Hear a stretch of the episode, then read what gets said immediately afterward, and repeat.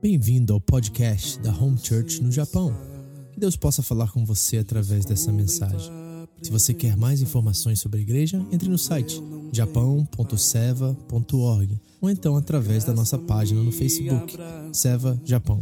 Deus abençoe você através desta mensagem, em nome de Jesus. Tua palavra me restaura e me faz crer somente em ti. Eu tenho algumas coisas um pouco, como eu posso dizer assim, não tão familiares para introduzir para vocês aqui no começo da mensagem. Então eu preferi usar alguns slides para que você possa realmente compreender aquilo que eu estou falando. E visualmente eu acho que se torna um pouquinho mais claro algumas coisas. Então o Suzuki vai tentar me acompanhar aqui na mensagem, não vou ficar pedindo para você mudar slide não, tá? Vai ouvindo e vai tentando acompanhar aí.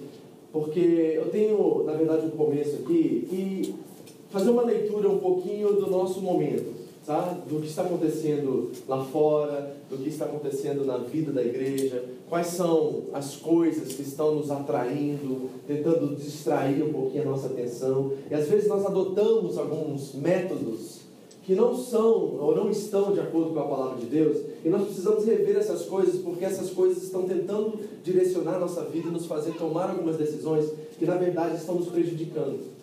Por isso que eu falei para vocês semana passada que nós precisamos aprender a importância do TED, porque o TED nos faz parar e refletir e fazermos autoanálises. É importante nós, às vezes, desligarmos tudo, pararmos em algum lugar e refletir sobre aonde nós estamos levando a nossa vida, como nós, como maridos principalmente, estamos direcionando a nossa casa. Nós precisamos o tempo todo estar avaliando o rumo da nossa história para que nós podemos alinhar esse rumo à vontade de Deus. Isso é fundamental, porque como somos cristãos, todo filtro da nossa vida tem que ser feito a partir de Cristo. Ele é o filtro pelo qual nós vemos todas as coisas. E se isso não está acontecendo agora, provavelmente nós estamos indo numa direção contrária. E essas reavaliações são necessárias e elas partem de princípios. Os princípios são fundamentais. O que eu tenho reparado hoje no mundo, fazendo essa leitura, é que nós estamos buscando muitos métodos para se chegar a uma felicidade, a uma paz, a, ao abandono do medo, da insegurança. E nós estamos buscando estratégias e métodos para alcançar isso, quando de fato o que nós precisamos, na verdade, são princípios. Princípios. E não métodos. Porque os métodos vão e vêm, mas os princípios permanecem. Então é fundamental nós vivemos a partir desses princípios.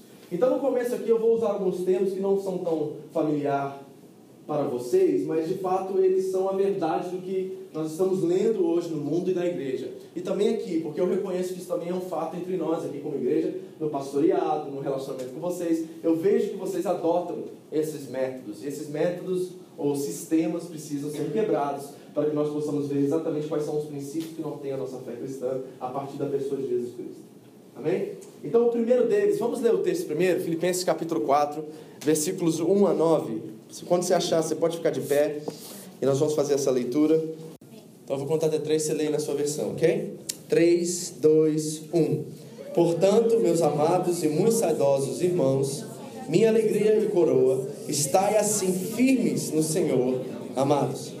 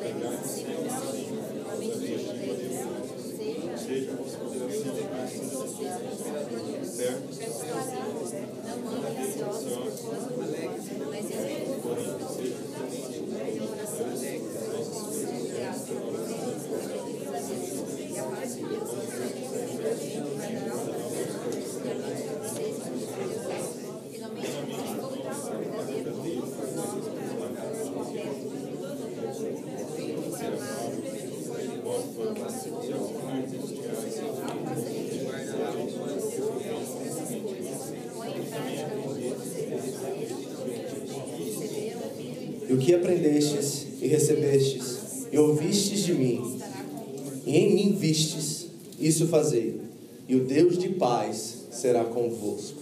Amém? Assim diz a palavra de Deus. Pode sentar. Muito obrigado. Então vamos fazer essa leitura contextual do nosso tempo.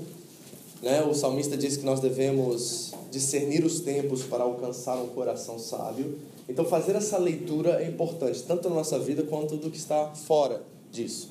Porque esses aspectos externos, eles têm uma influência direta na nossa forma de conduzir a vida. E às vezes nós estamos abandonando alguns princípios bíblicos para viver princípios que não são bíblicos. Isso pode ser perigoso, porque nós precisamos, como cristãos, obedecer a Cristo. Esse é o nosso chamado. Jesus disse: aquele que me ama é aquele que obedece os meus mandamentos. É aquele que me ama. Então é fundamental nós sermos críticos com nós mesmos. Precisamos fazer essa autoavaliação o tempo todo. Porque provavelmente a tendência do nosso coração é voltar para si mesmo. E aí nós vamos adotando alguns métodos que na verdade são egoístas na essência e não refletem quem Cristo é, porque Jesus nos chamou como discípulos a negar a nós mesmos, carregar a nossa cruz e segui-lo. Então é importante essas avaliações.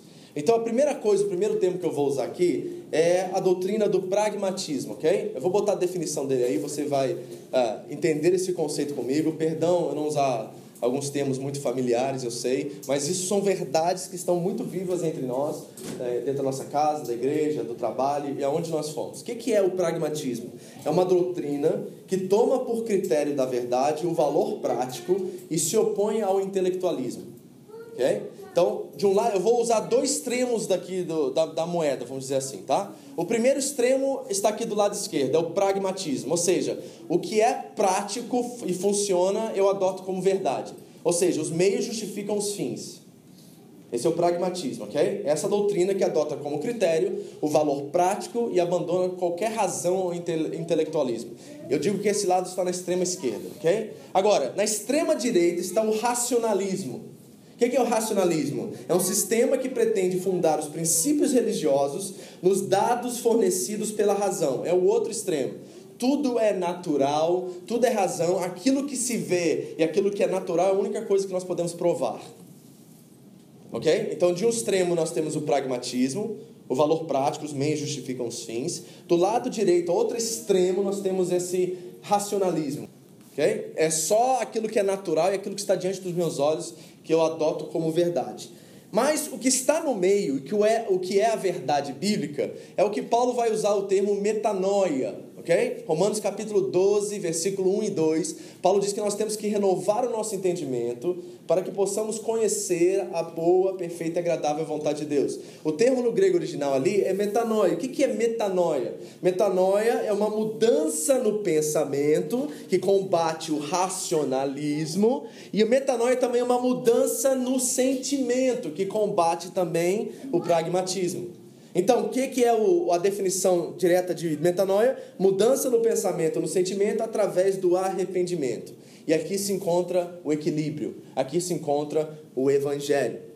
Agora, qual é o que, que nós estamos vendo no mundo hoje? O que mais nós encontramos nas bancas de revistas, nas lojas, nas livrarias, são livros ensinando métodos práticos de como vencer a ansiedade, como não sentir medo, como abandonar a insegurança para uma plena felicidade. Isso é, em essência, o pragmatismo.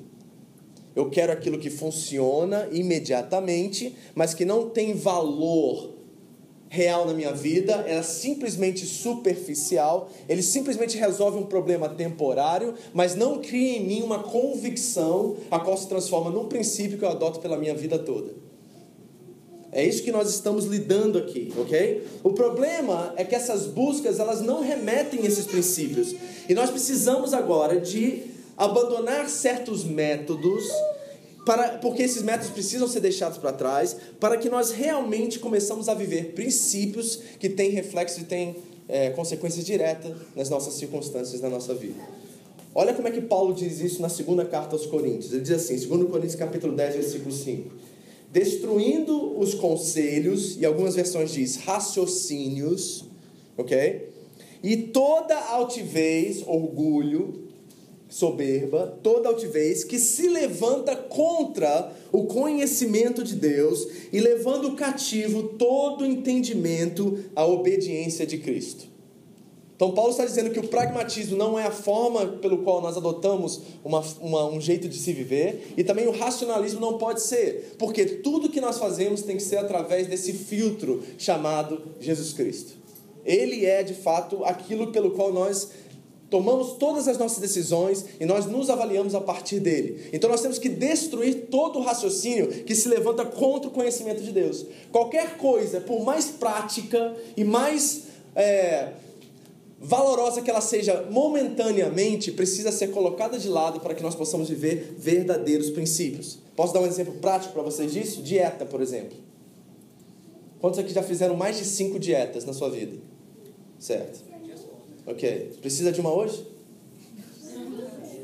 Por quê? Porque você simplesmente adotou um valor prático, um método.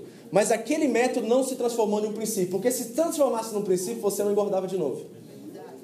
Se você chegasse ao médico hoje e ele desse o diagnóstico assim: se você continuar a comer isso, você morre amanhã. Você para de comer aquilo. Por quê? Porque um princípio foi estabelecido. E o princípio tem consequências diretas. O método, ele pode funcionar por um tempo, mas o princípio permanece por toda a vida. Então preste atenção nisso, que isso aqui é muito importante. Princípios permanecem, métodos vão e vêm. Entendeu? Princípios permanecem. Diga comigo, princípios permanecem. Métodos vão e vêm. Ok? Então, eu quero ensinar para vocês alguns princípios hoje que vão ajudar você a lidar com as circunstâncias. Porque é exatamente isso que Paulo está tratando aqui no capítulo 4, do versículo 4 até o versículo 9. Ele está nos dando alguns princípios que vão nos ajudar diretamente com as circunstâncias da nossa vida. E você precisa entender esses princípios. Então tá aqui, eu vou, o que eu vou dizer agora para vocês é o princípio norteador, ok? Depois eu vou dar aplicações para isso, mas o princípio norteador, o princípio principal, assim dizendo, né? a palavra princípio já significa isso, mas a coisa principal é o seguinte: isso aqui é o que você precisa saber hoje, tá? Se você sair só com o entendimento disso aqui, já valeu a pena toda a pregação. E o princípio principal, assim dizendo, é o seguinte: use as grandes verdades cósmicas como filtro para lidar com as coisas pequenas e terrestres. Use as grandes verdades cósmicas como filtro para lidar com as coisas pequenas e terrestres. Ou seja, olhe toda e qualquer circunstância e situação pelas grandes verdades, os assuntos mais importantes pelos menos importantes. É assim que nós fazemos uma avaliação correta.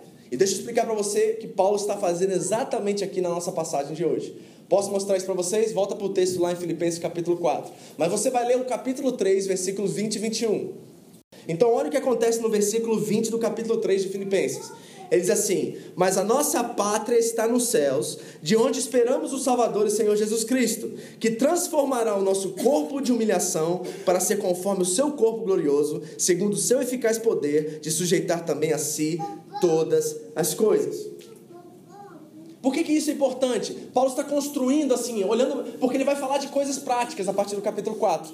E se nós não temos essa verdade como convicção verdadeira. O fato é o seguinte: qual é a verdade cósmica aqui que você está tentando representar, pastor? É que Jesus Cristo morreu e ressuscitou no terceiro dia e está sentado à direita de Deus Pai, e Ele é Senhor e Salvador, e nossa salvação está garantida nele, e nós podemos descansar, e isso é tudo que nós precisamos para viver o resto das coisas da nossa vida. Se nós temos isso como certeza plena, as outras coisas são secundárias. É isso que Paulo está dizendo aqui. Então ele começa anunciando essa verdade. Ele diz assim: ó, o importante é que nosso Senhor e Salvador reina. E um dia ele prometeu que esses corpos nossos aqui, frágeis, sujeitados a doenças e a tantas outras coisas, um dia ele irá restaurar esse corpo e transformará esse corpo num corpo igual ao dele. E essa verdade norteia todas outras coisas da nossa vida. Isso é fundamental e super importante. Sabe por quê? Porque as coisas dessa vida mudam constantemente, não muda? Os amigos vão embora, não vão? O trabalho muda, não muda? Os sonhos, num, num, com as circunstâncias da vida, eles não vão sendo sujeitos a elas e vão mudando também? Tudo nessa vida muda, querido. Mas tem uma coisa que permanece. Tem um princípio por detrás das coisas que são variáveis que devem permanecer em nós. Que Jesus Cristo é Senhor, que Ele ressuscitou, que nós estamos salvos e permanecemos nele. E aí, a partir disso, a gente vive a vida com essa certeza no nosso coração. Essa é a nossa esperança. É isso que nós temos que manter o foco, porque a gente vai ter perdas na vida, a gente vai ter problemas financeiros, a gente vai ter situações de enfermidade. Você acha que você vai ser blindado da enfermidade a sua vida toda, se prepare quando você chegar aos 70, 80, que as coisas começam a deteriorar. Até antes, se for o caso. Então, se a gente olhar para o mundo, a gente desespera, não desespera? Se a gente olhar para o que está adiante de nós, imagina o mundo dos nossos filhos, você que é pai, do jeito que está agora. Então a gente desespera. Se a gente focar nessas coisas, a gente vai viver depressivo. A gente vai viver preso no nosso quarto, tentando proteger e blindar nossos filhos. Nós não podemos viver a partir dessa pequena verdade, porque existe uma verdade cósmica que deve nortear nosso pensamento e nossa forma de viver. E Paulo está anunciando exatamente o que é isso. Deixa eu mostrar isso para você mais claro ainda. Abre sua Bíblia em segunda carta de Paulo aos Coríntios, capítulo 4 agora. E olha que coisa interessante que o apóstolo Paulo vai nos mostrar. Lembra que eu disse para você que a carta de a segunda carta aos Coríntios, ou quarta carta, muitos acreditam, ela está sendo escrita mais ou menos no mesmo período de Filipenses.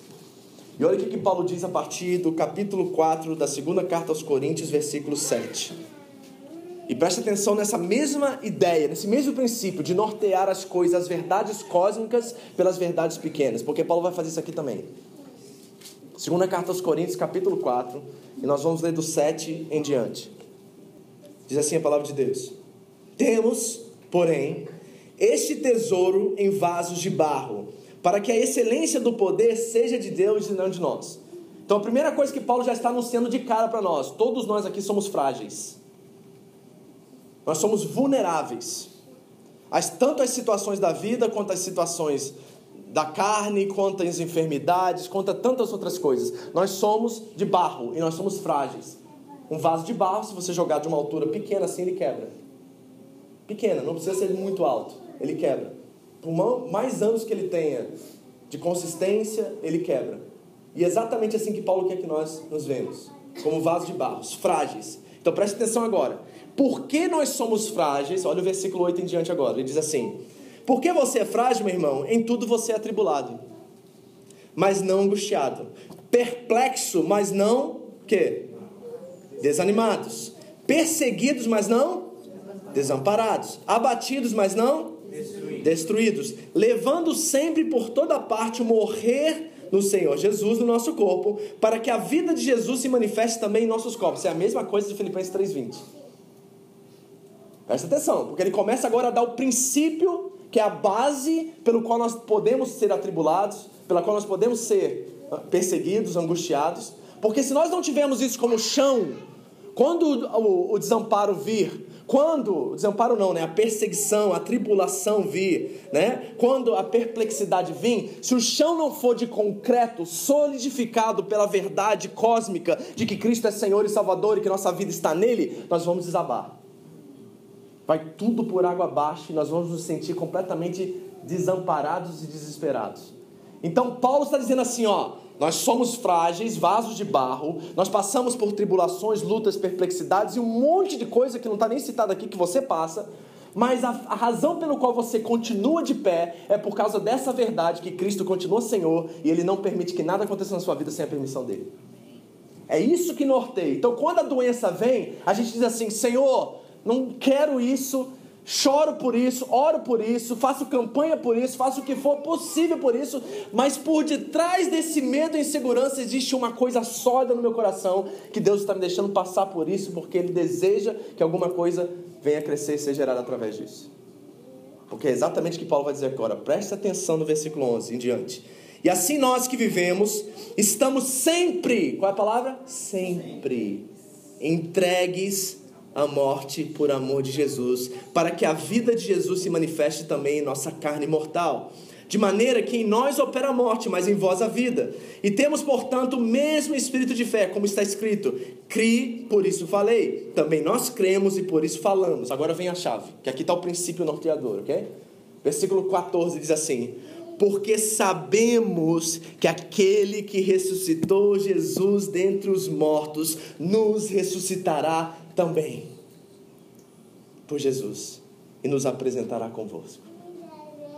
Olha só, gente, você precisa ter isso como convicção, porque senão o mundo vai afogar você nos seus sentimentos. Se você não tiver essa verdade como chão e alicerce da sua vida, provavelmente alguma luta semana que vem vai tirar você da presença de Deus. Provavelmente alguma enfermidade na família vai baquear você de tal forma que você vai se esquecer de quem está por detrás da sua vida e quem é Senhor sobre você.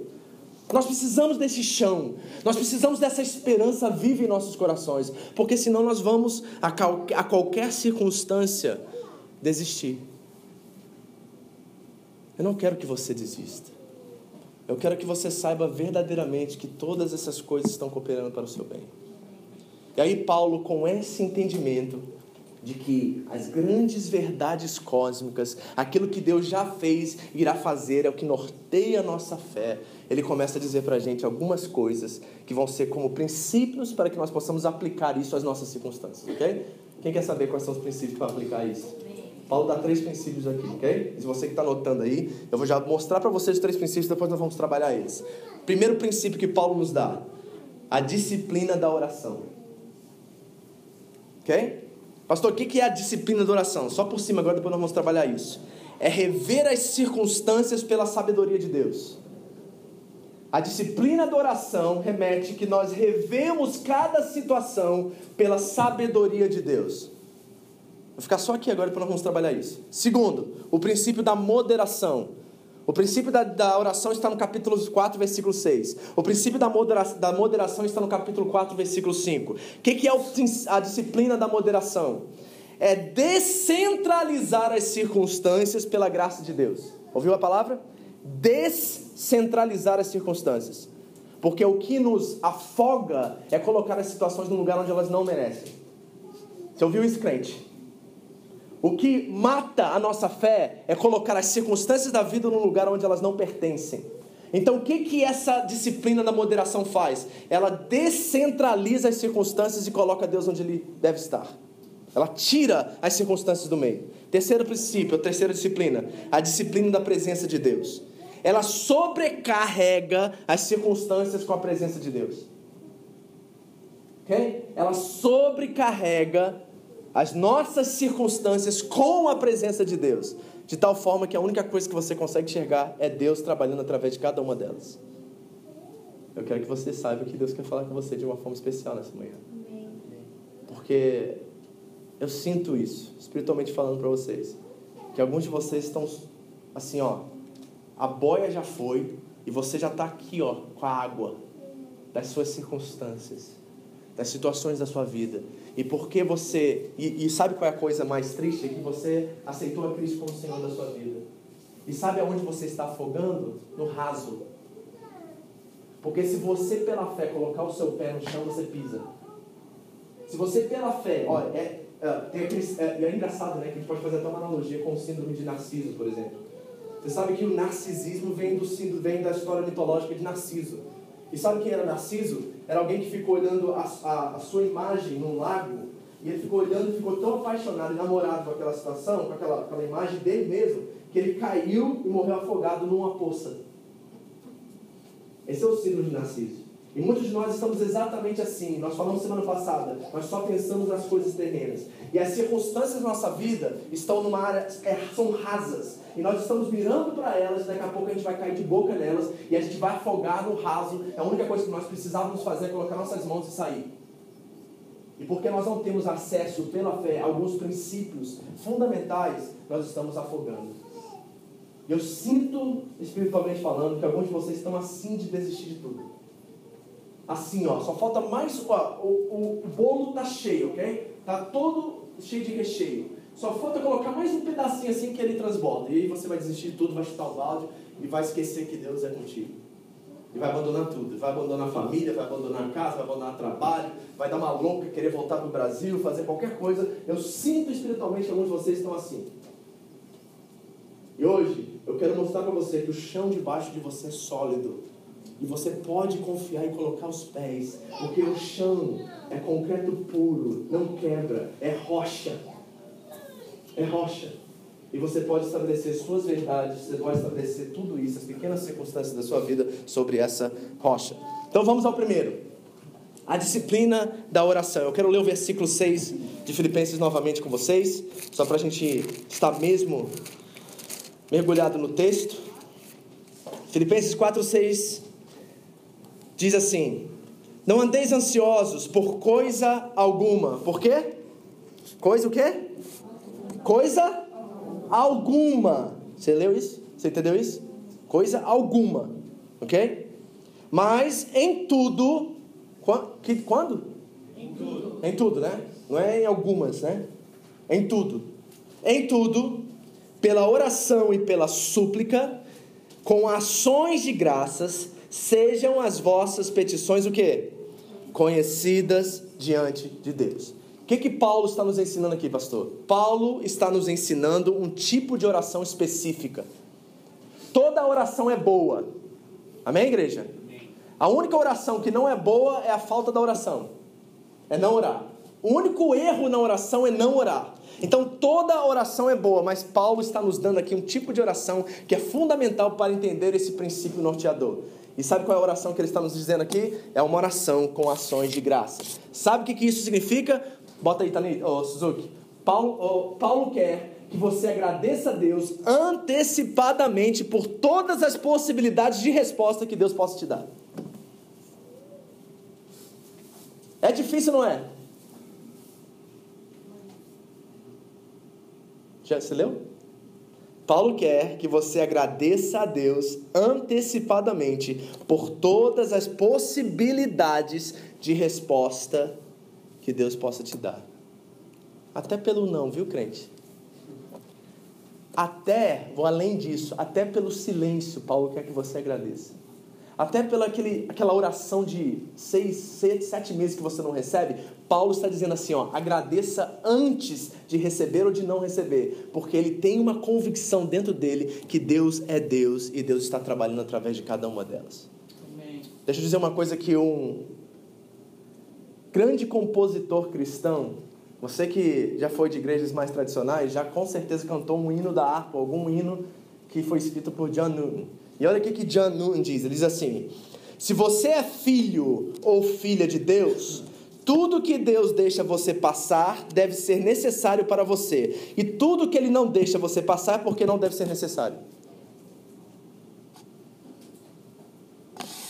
Pegou? Se você é filho ou filha de Deus, tudo que Deus deixa você passar deve, deve ser necessário para você. E tudo que Ele não deixa você passar é porque não deve ser necessário. Sabe qual é a, a ótica que nós temos que olhar para isso? É como uma criança de 2, 3, 4 anos. Você, você que é pai, você sabe o que eu estou dizendo, né? Começa a engatinhar, qual é o primeiro lugar que ele vai dentro de casa? Para tomar. E aí o que acontece? Aí o pai vem, ó. Né? Alguns pais são mais carinhosos, né? Aí só tira, mas aí, se tirar, o menino vai voltar. Então quando você dá a correção, ele sabe que aquilo ali é um lugar que ele não deve tocar. Mas ele sabe o que está por detrás daquela tomada? Quem sabe? Só o pai sabe. É ou não é? Posso fazer isso como analogia para a sua vida espiritual? Tem coisas que são tomadas na sua vida e você está lá toda hora assim, ó. Aí Deus está. E você não aprende, cara. Toda hora Deus está dando um tapinha no seu dedo e você está lá tentando de novo, tenta de novo, tenta de novo. Entendeu? Por quê? Porque nós não temos noção que está por detrás de tudo isso que Deus está fazendo em nós. Mas nós temos essa convicção cósmica que todas as coisas de fato cooperam para o nosso bem porque nós amamos a Deus. Então, quando Deus diz não, é glória a Deus. Quando Deus diz nada, é glória a Deus. Quando Deus diz sim, é glória a Deus. Por quê? Porque se eu estou passando por isso, deve ser necessário. E se eu não estou passando por aquilo, é porque não é necessário para mim. É isso que eu tenho que ter como convicção. Porque se eu não tiver isso como convicção, as circunstâncias da minha vida vão me afogar.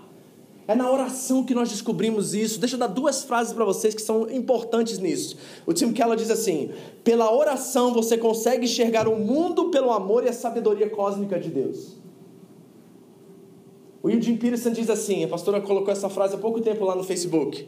A oração nos põe dentro daquilo que Deus está fazendo, e eu acrescento, e fazendo em nós em fazendo em nós. Então, quando nós temos a disciplina da oração como base, nós estamos entregando a Deus nossas circunstâncias e dando a Ele a responsabilidade de cuidar de nós. O problema é que a gente quer cuidar da nossa vida e por isso nós continuamos a sofrer. E como aquela criancinha de 4 anos que está botando na boca uma coisa perigosa, um veneno, alguma coisa que vai fazer mal a ela, e o pai impede, Deus está impedindo alguns de vocês de fazer algumas coisas porque Ele está dizendo para você que, como criança, você não sabe ainda lidar com algumas circunstâncias da sua vida. E Ele precisa assumir a rédea até que você cresça e seja maduro para que você possa enfrentar cada uma delas. A oração nos coloca dentro daquilo que Deus está fazendo em nós. E meu irmão, deixa eu dizer uma coisa para você: se você é cristão e você não ora, você não entendeu nada do que é vida cristã.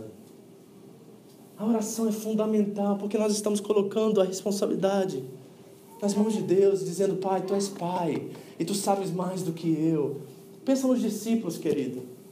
Na hora do Calvário, da cruz, todos eles abandonaram Jesus, todos eles não entenderam nada, porque é exatamente naquele momento que o amor estava em plena revelação no mundo. Exatamente naquele momento que Deus estava fazendo a paz com todos os seres humanos e todos eles correram porque não tinham isso como convicção cósmica na vida deles. Não era o princípio norteador de todas as decisões, de todos os sentimentos e todos os pensamentos. Na cruz, todos eles abandonaram, porque aquilo ali era o momento onde o amor estava pleno, aberto, visto para todos os homens. Mas porque eles não entenderam, eles correram de tudo aquilo. Sabe o que é ser um cristão verdadeiro? Aperta o cinto agora aí, tá? Você não vai gostar do que eu vou falar, mas é necessário. Sabe o que é ser um cristão verdadeiro? É ser alguém que nunca corre do desafio e da tribulação, porque ele sabe que Deus está usando isso para a glória dele em nós. Um cristão verdadeiro, autêntico, que teve a revelação do Evangelho e se converteu, que é a palavra que a gente gosta de usar, é alguém que nunca foge de um desafio, nunca foge de uma tribulação, porque ele tem como princípio norteador que Deus é rei, que o Senhor está no controle e todas as coisas estão cooperando para o bem dele. Então ele não corre, ele enfrenta, porque ele sabe que mesmo que ele venha morrer, isso vai ser de glória para Deus. Mesmo que ele venha sofrer e sofrer perdas, isso vai ser de glória para Deus, porque Deus não deixa eu passar por nada que não seja necessário. Quando isso é convicto em você, querido, você para de ficar com picuinhas. Você para de ficar preso às circunstâncias da sua vida atual. Você começa a descobrir que aquele patrão chato na fábrica, Deus colocou ele lá porque Deus está trabalhando a paciência em mim. Deus está trabalhando alguma coisa em mim que eu preciso lá no meu lar, que eu preciso lá na minha igreja. Então Deus está usando o pior exemplo possível para que diante do pior exemplo possível eu possa vencer. Porque quando a esposa que não é o pior exemplo possível, eu posso enfrentar isso com muito mais sabedoria em casa, porque eu já enfrentei o pior. O gigante já foi maior lá na fábrica. Agora tem um gigantinho lá em casa.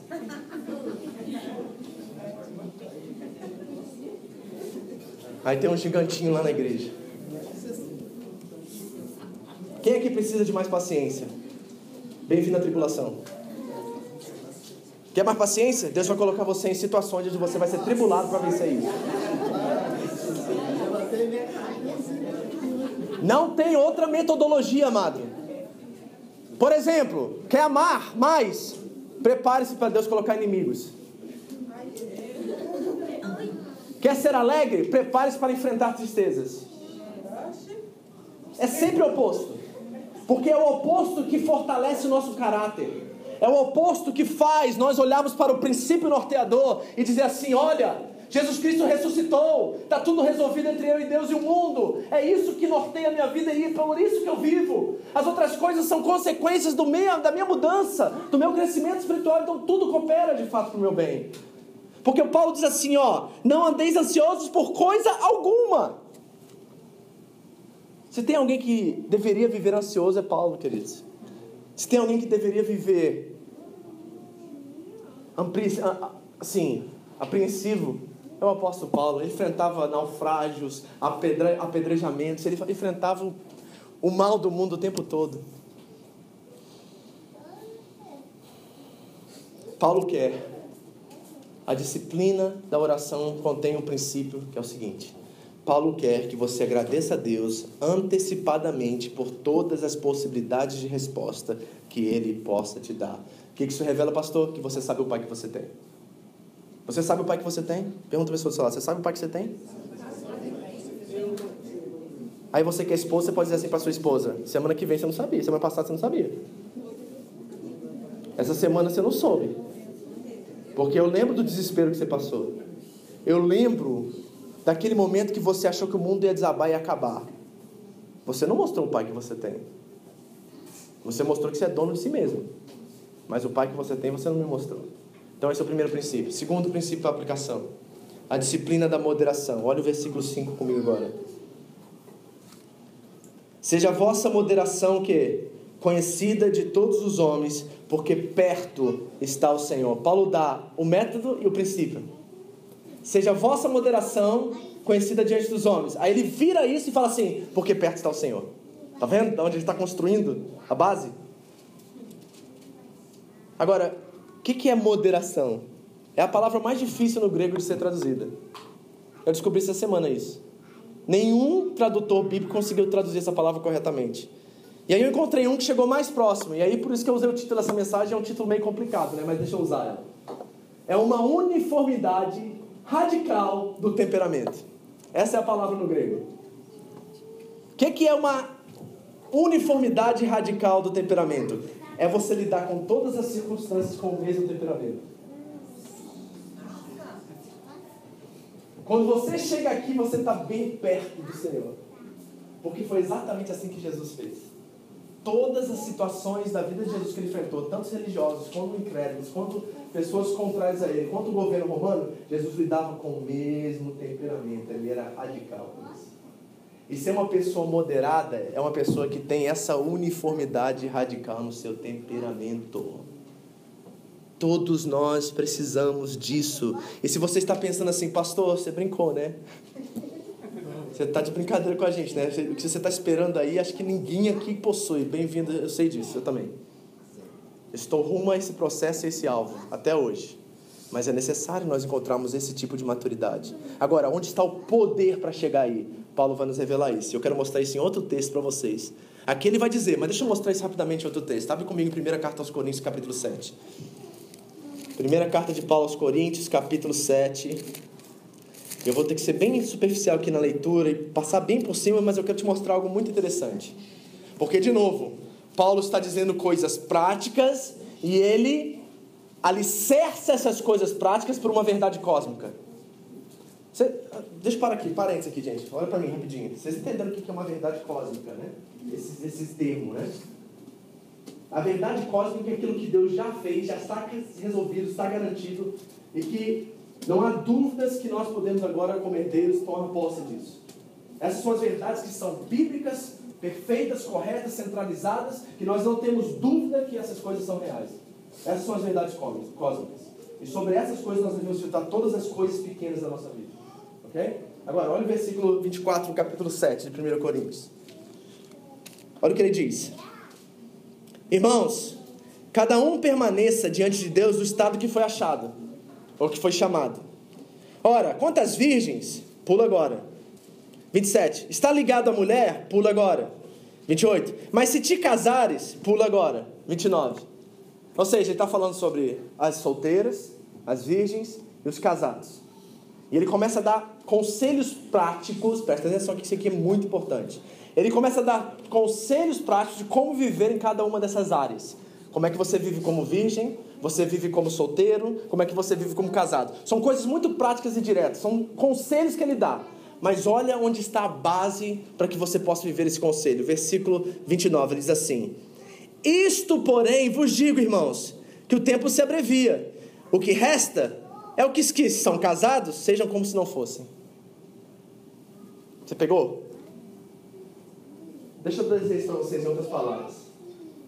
É muito bom ser casado, é muito bom ser solteiro, é muito bom ter princípios práticos e métodos práticos na sua vida, mas a verdade que interessa é o seguinte: Jesus está voltando.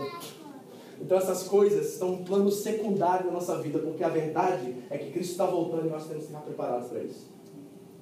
A gente vai casar, a gente vai comprar casa, a gente vai ter trabalho, a gente vai cuidar dos filhos, a gente vai colocar os filhos na faculdade, mas tudo isso é bom, mas tudo isso também não é essencial. O que é essencial é a verdade cósmica, que Deus vai colocar esse mundo no jeito daqui a pouco. Jesus está voltando e nós, como cristãos, precisamos estar diante dessa verdade o tempo todo. E é essa verdade que norteia todas as nossas decisões. É tudo que norteia a nossa vida. Aqui, queridos, está a verdadeira esperança da vida. Porque eu disse para vocês: a casa um dia vai ficar velha. O casamento um dia, esse bonitão, lindona que está do seu lado, vai morrer. Os filhos vão sair de casa e estão loucos para ir, deixa eu te contar. Estão doidos para sair da sua casa. Não vê a hora. Eu sei, eu tenho uma lá que está doidinha para ir embora, não sabe o que está esperando. Ai, se eu pudesse voltar atrás. Quem que saiu cedo de casa e poderia, que gostaria de voltar atrás e não sair?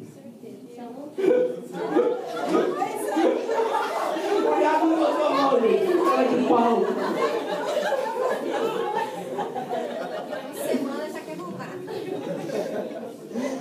Brincadeira. Posso mostrar isso para vocês agora, Filipenses? Vocês estão me entendendo? Porque isso é tão importante. O que, que eu estou dizendo para vocês aqui? A cabeça de muitos de vocês está aqui embaixo. E Deus está querendo colocar sua cabeça nas coisas que são eternas. É isso que Ele está dizendo para você hoje. É o eterno que norteia a nossa vida, não é o temporário.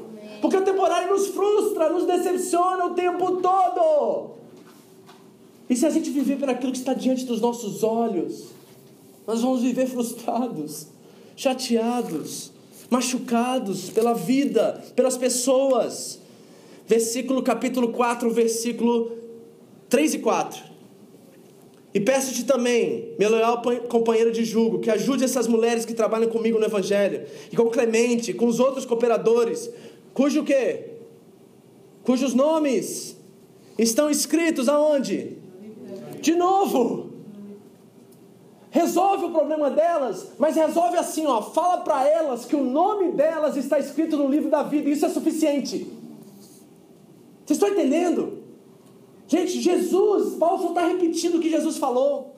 Quando os discípulos voltaram, Jesus enviou eles para expulsar demônios, fazer milagres, curar, e eles voltaram felizes porque Deus estava usando eles. Sabe o que Jesus disse?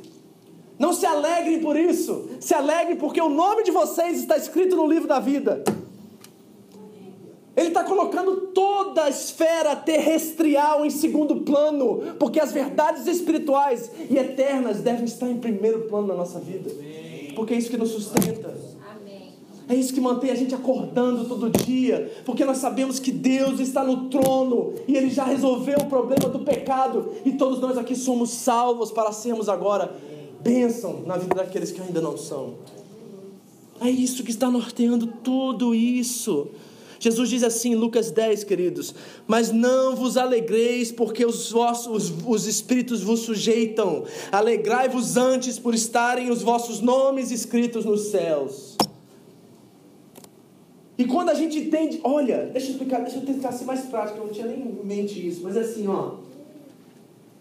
Fiquei doente. Presta atenção, isso aqui é muito importante. Vou tentar trazer o mais prático possível que eu quero dizer aqui em princípio. Fiquei doente. Na sua cabeça, automaticamente tem que estar assim, mas meu livro foi escrito no livro da vida. Meu casamento não está como eu gostaria, mas meu, livro, meu nome foi escrito no livro da vida. Minhas finanças está cada dia pior, mas Jesus ressuscitou dentre os mortos. Vocês estão entendendo como é que a gente vive como crente? A gente vive debaixo dessa esperança o tempo todo, porque isso aqui não presta, gente. Isso aqui, um dia tá bom, outro dia não tá. Um dia o casamento tá uma maravilha, você está comprando presente toda semana, você está beijando, abraçando, fazendo aquelas coisas. Mas você chega depois dos 40, diminui. O ritmo dos presentes diminui. O ritmo do eu te amo diminui. O ritmo da cama diminui. Você não tem mais o vigor que você tinha antes. Aquilo era a coisa que aquecia o relacionamento no começo, agora você fala assim, ah, meu Deus, Deus, não deu. Não estou revelando nada sobre ele. Tá? Você tem que ter uma vida sexual ativa e saudável. E saudável é quando os dois querem. Dois querem. Ah, pastor, você está falando para minha mulher, ela não quer. Ela não quer porque você não está tratando ela bem. Se tratar ela bem. Tá. Meu amigo.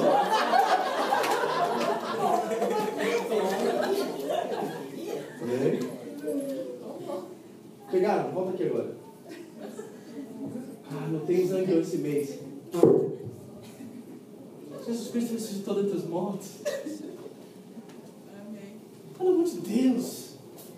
Eu fico imaginando que o cristão lá na Síria morrendo, o cara perseguindo, jogando pedra na casa dele, e está perseguindo os filhos dele, está pensando em zangueou. Você acha que ele está pensando em zangueou? Sabe que ele está pensando em geladeira? Sabe que ele está pensando em comer amanhã? Ele tem o que ele tem hoje. E o que ele tem, e a única. Gente, por que a igreja cresce tanto nesses lugares? Porque eles têm essa convicção que a gente não tem. É só isso. Ele sabe que por mais. É, vou falar gramaticalmente errado, mas vamos lá. Por pior que seja, Jesus Cristo ressuscitou entre os mortos. O livro dele, o nome dele está escrito no livro da vida. Você está entendendo isso? Porque isso é a uniformidade radical do temperamento. Aqui está a chave para você viver assim, ó.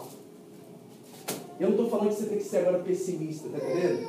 Meu irmão, ganhou uma promoção no trabalho, vai celebrar. Rebenta, faz uma festa, amanhã.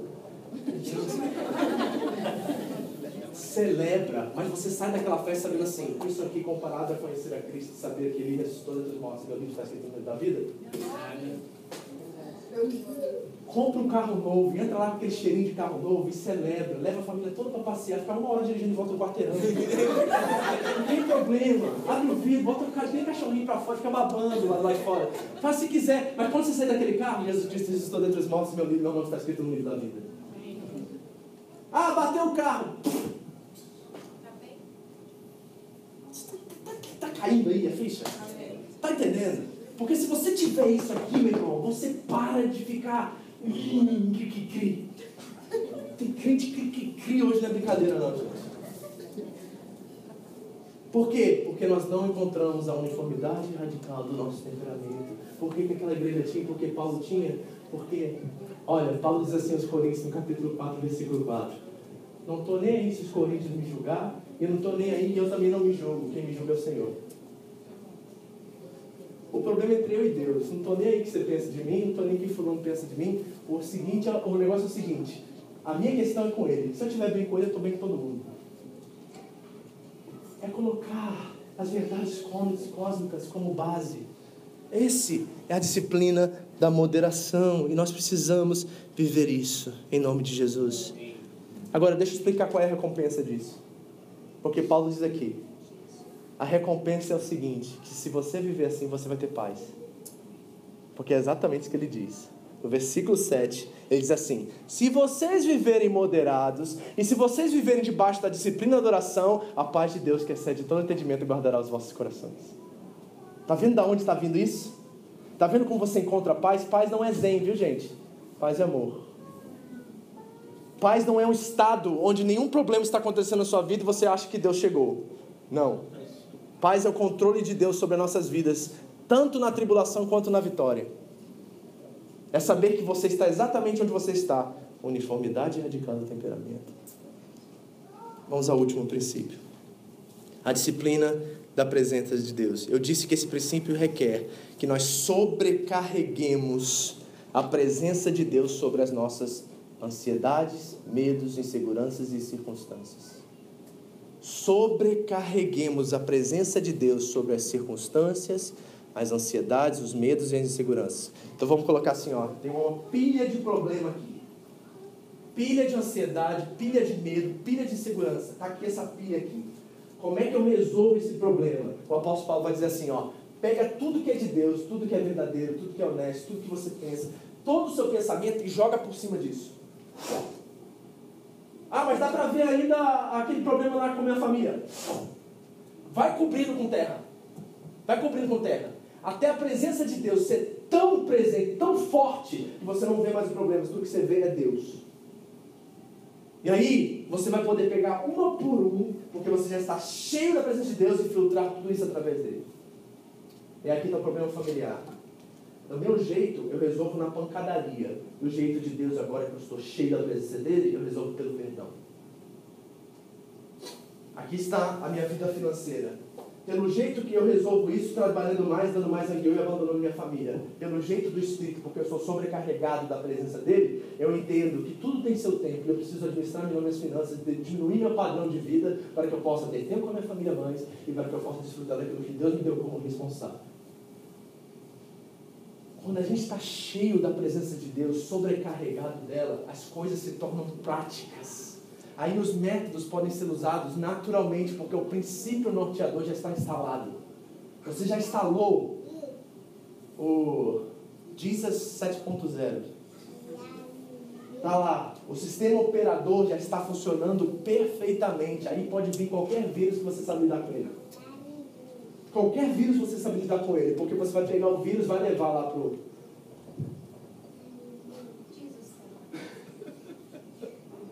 Esse é o nome do negócio lá do AVG. AVG é antivírus. E no antivírus você vai sobrecarregar ele com a presença de Deus e vai tirar fora, vai resolver. Deixa eu dizer para vocês o que significa para a gente terminar. Mais ou menos isso aqui, ó. Olha o que C.S. Lewis diz. Eu coloquei aí, cara. Mira o céu e também terás a terra. Mas se mirares a terra, não terá nenhum dos dois.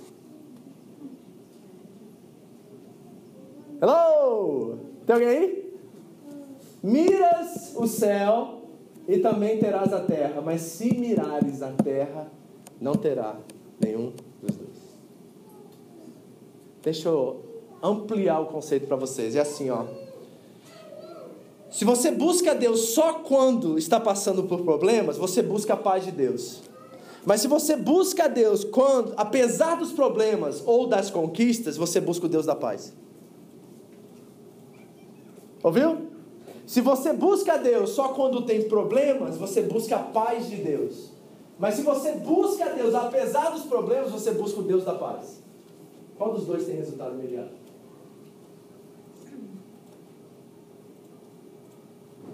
Qual dos dois você acha que funciona, por usar essa palavra?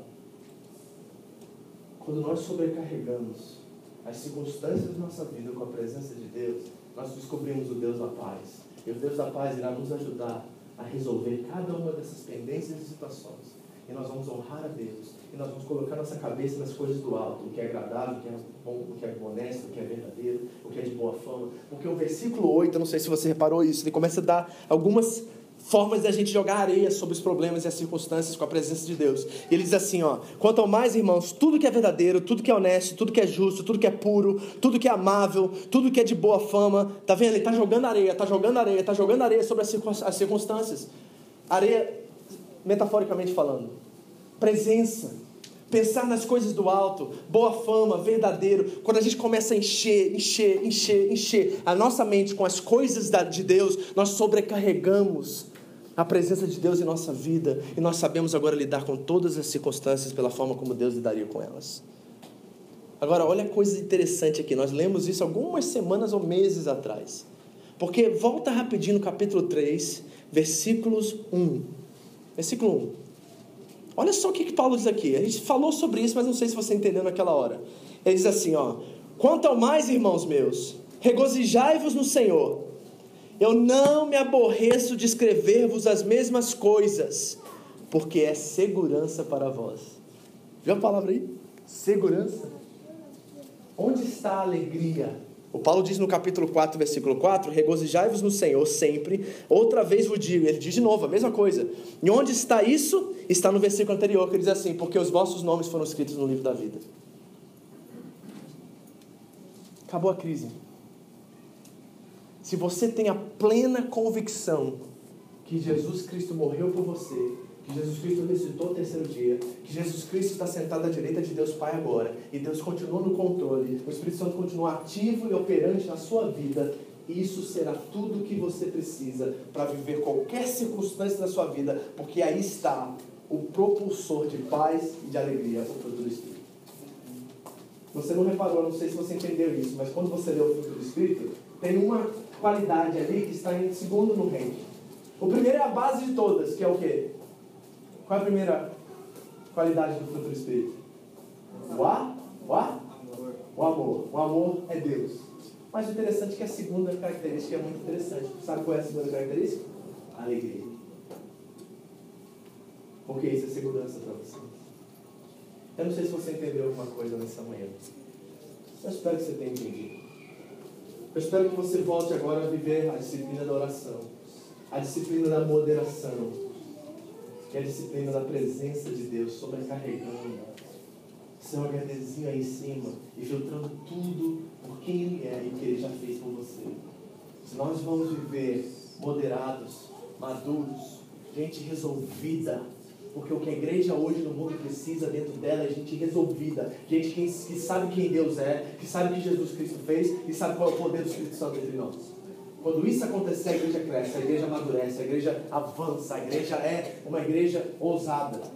Mas enquanto nós ficarmos perdidos e medrosos, inseguros nas nossas circunstâncias, nós vamos só sobreviver. E eu quero dizer para vocês que viver é muito melhor do que sobreviver. Muito melhor. E Deus nos chamou para uma vida em vida em abundância. Irmão, bota isso no chão lá. Bota essa verdade no chão. Comece a olhar todas as circunstâncias pequenas na sua vida pelas verdades cósmicas. Fiquei doente, meu nome está escrito no livro da vida. Acabou, zangueou, meu nome está escrito no livro da vida. Meu casamento não está muito bem, Jesus Cristo ressuscitou dentre os mortos e me deu poder para resolver essa situação. E sobrecarrega, sobrecarrega com a presença de Deus tudo aquilo que está na pilha do descontentamento. Sobrecarrega. Em nome de Jesus. Feche seus olhos. Esta foi mais uma mensagem da comunidade evangélica Vida Abundante no Japão, a SEVA. Você pode adquirir mais informações sobre a igreja no site da igreja www.seva-japão.org. Siga-nos também no iTunes através do canal Seva Japão Mensagens. Que Deus abençoe você e a sua família em nome de Jesus.